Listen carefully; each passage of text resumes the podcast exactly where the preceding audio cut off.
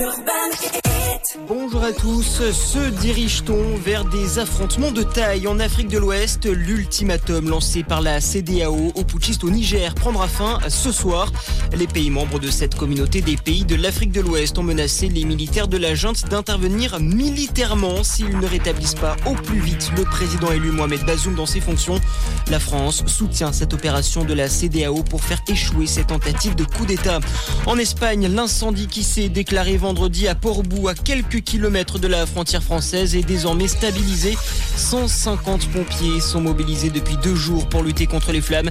Une opération compliquée à cause des fortes rafales de vent. Au total, plus de 570 hectares sont partis en fumée. Une enquête est toujours en cours pour déterminer l'origine de l'incendie. À Paris, pas d'incendie, mais une explosion a eu lieu hier dans un appartement du 18e arrondissement. Cinq personnes ont été blessées. Une centaine de pompiers ont été déployés sur place par précaution, mais pour l'heure, on ignore l'origine de l'explosion. Il fait son retour dans les kiosques. Le JDD paraît à nouveau aujourd'hui après une grève historique de 40 jours.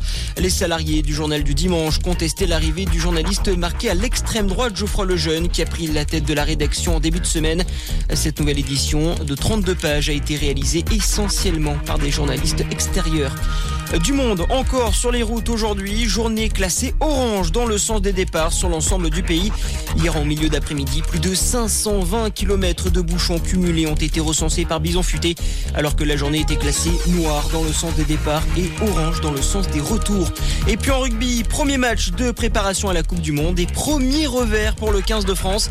Les hommes de Fabien Galtier se sont inclinés hier après-midi en Écosse 25 à 21. Les Bleus, sans leur cadre, étaient pourtant devant à la pause 21 à 3. L'équipe de France retrouvera l'Écosse la semaine prochaine. Ça sera samedi soir à Saint-Etienne. Voilà pour l'essentiel de l'actu. Passez une excellente matinée. À notre